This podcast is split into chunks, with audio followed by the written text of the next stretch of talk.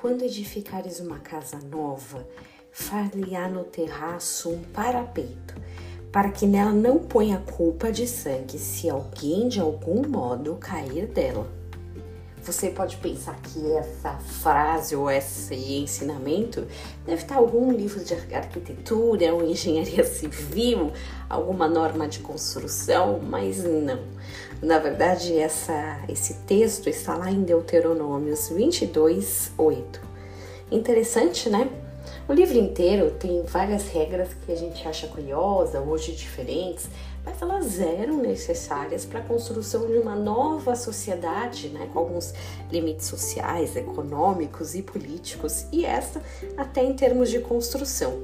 Regra que hoje em dia se observa, né? Apartamentos ou casas muito altas, todas elas têm esse parapeito para realmente proteger, para ninguém cair lá de cima.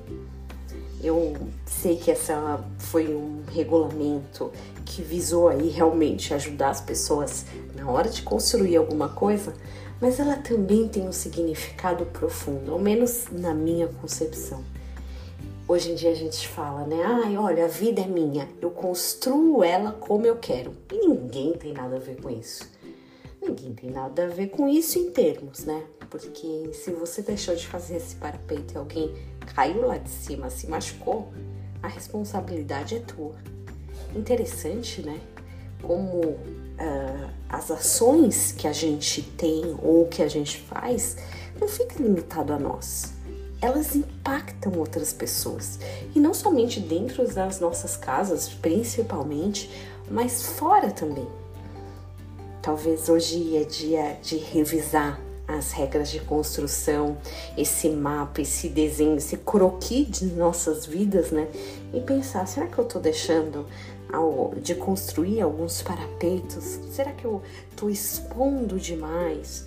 Ou será que eu tô achando que a vida é muito minha, ninguém tem nada a ver com isso e colocando até em risco outras pessoas que a observam de longe? Não sei. Vale a pena repensar que você tenha um dia abençoado com construindo a sua casa com regras de construções seguras e que vão ser abençoadas para a glória de Deus.